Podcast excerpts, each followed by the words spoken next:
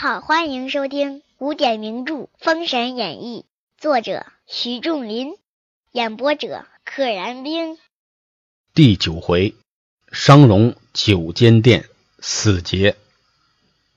话说雷开领五十名军卒往南都追赶，赶至天晚，雷开见左右疲乏，曰：“往前面看，可有村舍？暂宿一宵，明日赶罢。”暂且休息一晚上，宵就是宵夜的宵，晚上的意思。暂宿一宵，明日赶吧，明日再说。众军卒将火把灯球高举，啊，火把灯球，像单田芳的评书里说的“灯球火把亮子油松”，哎，这就是出处。火把灯球，灯球火把亮子油松。只见一座庙宇矗立在前。众军到了庙前，雷开下马，军卒推开庙门，齐进庙来。火把一照，只见圣座下一人酣睡不醒。雷开向前看时，却是殿下殷红。雷开叫曰：“殿下，殿下！”殷红正在浓睡之间，猛然惊醒，睡得正香呢，那睡意浓浓，睡得正香呢。殿下认的是雷开，大叫曰：“雷将军！”雷开曰：“殿下，臣奉天子命，请殿下回朝。百官俱有保本，殿下可以放心。”啊，雷开的这个话语当中，至少从表面意思来看，他是处于一种中立的态度啊。纣王叫我来，我来了，我抓你回去，这是本责。我请你回去，还不能说抓，我请你回去。告诉你，大家都会上门保你的，你呢可以放心跟我回去，我完成差事，不像朝天朝雷那样来了就喊打喊杀。殷红曰：“将军不必再言，我已尽之，料不能逃此大难。”殷红自己心里也有数。彼时，殷红离庙上马，雷开步行压后，往三岔路口而来。那殷红再有罪，他也是殿下，所以他坐到马上，雷开呢在后边步行，是跟随也好，是押解也好，这个礼数呢不能丢。且言殷破败往东鲁大道赶来，行了一二日。赶到风云镇，又过十数里，只见八字粉墙，金字牌匾，上书“太师府”。殷破败勒住马看时，原来是商容丞相的府。殷破败滚鞍下马，径进相府。哎，这个字用的好，“滚”就说明他下来的非常快，非常的利索，表明他心中对于。商容的一种尊敬，殷破败舔在门生，不用通报。殷破败曾经是商容的门下啊，相当于是拜了师的。因为古代的朝廷当中，很多人讲究这个师传传承，是谁的门生啊，是谁的门客，拜在谁的门下。殷破败跟商容的关系还是比较近的，也不用通报就直接进来了。径至厅前，见殿下同丞相用饭。殷破败上厅曰：“千岁，老丞相，末将奉天子旨意来请殿下回朝。”商容曰：“殷将军来得好，我想朝歌有四百文武，就无一员官直见天子，成何世界？朝歌有四百个文武大员。”啊，就没有一个官员敢直言相劝天子，这是个什么世界？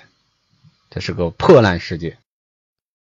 丞相正骂起气来，殿下殷郊上前言曰：“老丞相不必大怒，殷将军既奉旨拿我，料此去必无生路啊！”言罢，泪如雨下，逃无可逃了，没办法，只能跟着回去。商容大呼曰：“殿下放心，我老臣本伤未完，若见天子，自有话说。我这老家伙写的那个奏本，现在还没完呢。你等我写完了，我见了天子，我也有话要说，我也能劝他，叫左右曹头收拾马匹，打点行装，我亲自面君便了。曹头就是府里边照顾牲畜的那些人，现在就要启程。殷破败见商容自往朝歌见驾，恐天子罪责，忙曰：“对呀，他要带着商容回去了，那纣王肯定说，让你去逮我儿子了，你把这老家伙给我弄回来干啥？”忙曰：“丞相听启啊，丞相您听我启奏，卑职奉旨来请殿下，可同殿下先回，丞相可略后一步。”不失丞相可容纳否？不知道您同不同意？商容笑曰：“也罢，殿下你同殷将军前去，老夫随后便至。”话说殷雷二将获得殿下，哎，这个获得就是我获得什么荣誉，我获得什么礼品，那个获得。那这儿呢，其实就是擒获的意思。将至朝歌，安下营寨。二将进城回旨，兵不能轻易的进城，所以得安下营寨。两个人轻车简从的进城回旨。有探马报到黄飞虎帅府来，黄飞虎听报大怒，令黄明、周济、龙环、吴岩，就是下令给这四个人：你们与我传请各位老千岁与诸多文武。去至午门会齐，赶紧通风报信去，把那些老千岁们，就是纣王的兄弟们啊，纣王的叔叔大爷们，还有文武百官，给我弄到午门去，咱们聚齐。四将领命去了。黄飞虎上了坐骑，径直午门。不一时，百官相见。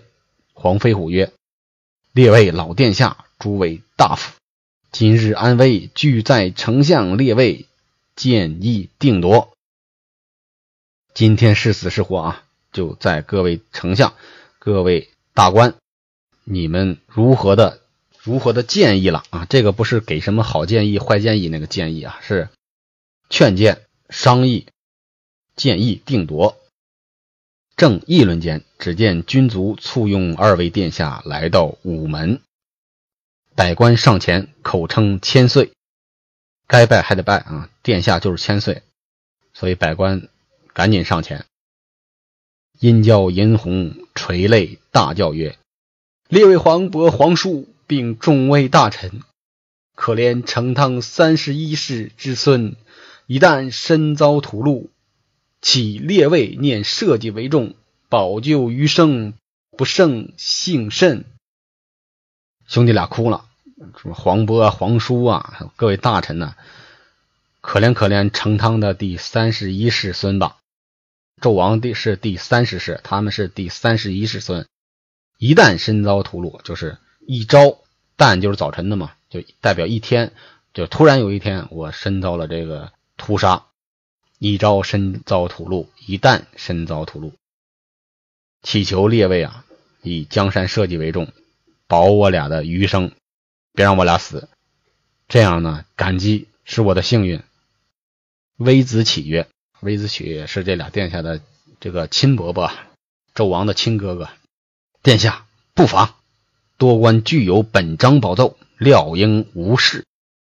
啊，我们全上本了，这个纣王还能服了众议吗？应该没事，放心吧。”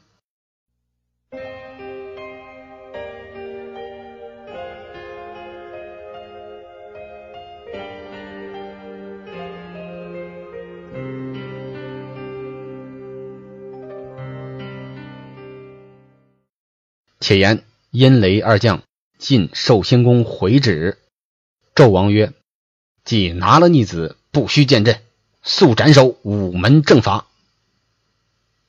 那纣王挺绝情啊，直接说逮回来了，连见都别见，立马在午门给我弄死。殷破败奏曰：“臣未得行刑指出，焉敢处决？您都没给我们行刑的旨意，我哪里敢处决他们呢？是吧？焉敢处决？”纣王即用御笔书“行刑”二字赋予，啊，写了“行刑”二字交给他俩。殷雷二将捧行刑旨意，速出午门来。黄飞虎一见，站立午门正中，站在正中间，阻止二将，大叫曰：“殷破败，雷开！恭喜你秦太子有功，杀殿下有爵。”说你们这俩，你们这俩混蛋啊！我恭喜你们，你们擒住太子了，你俩有功啊！你俩杀了殿下哈，你俩能加官进爵。这是一种一种愤怒的反讽的一种说法。殷雷二将还未及回言，只见一员官，员官就是官员倒过来，大臣的意思，乃上大夫赵启是也。走向前，劈手一把，将殷破败捧得行刑止，扯得粉碎。劈手一把，表示这个手的很快很准的这种动作啊，快准狠。咔，抢过来！你不写着“行刑”二字吗？你撕个粉碎！厉声大叫曰：“昏君无道，匹夫助恶！谁敢旁旨擅杀东宫太子？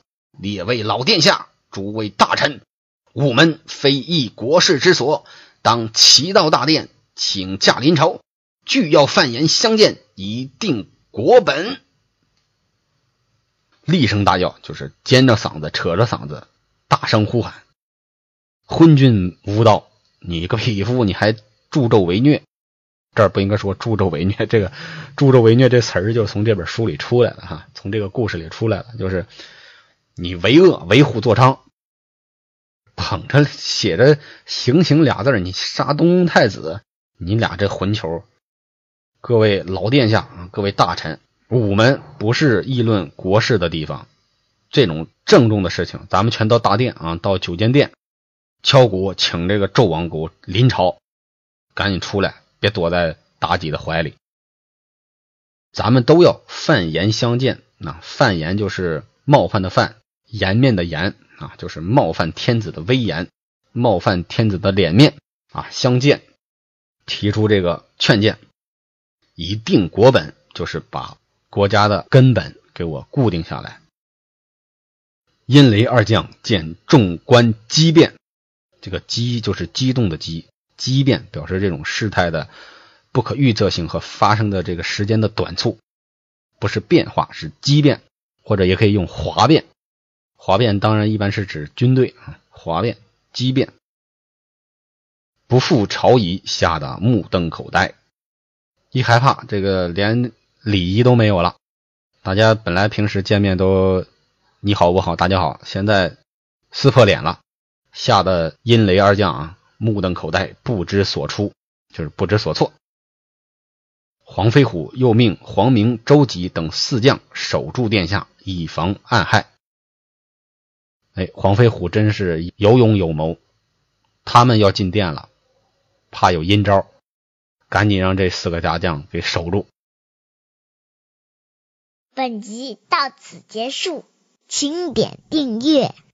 愿生命化作那朵莲花，功名利禄全抛下，让百世传颂神的逍遥。我辈只需都在世间潇洒。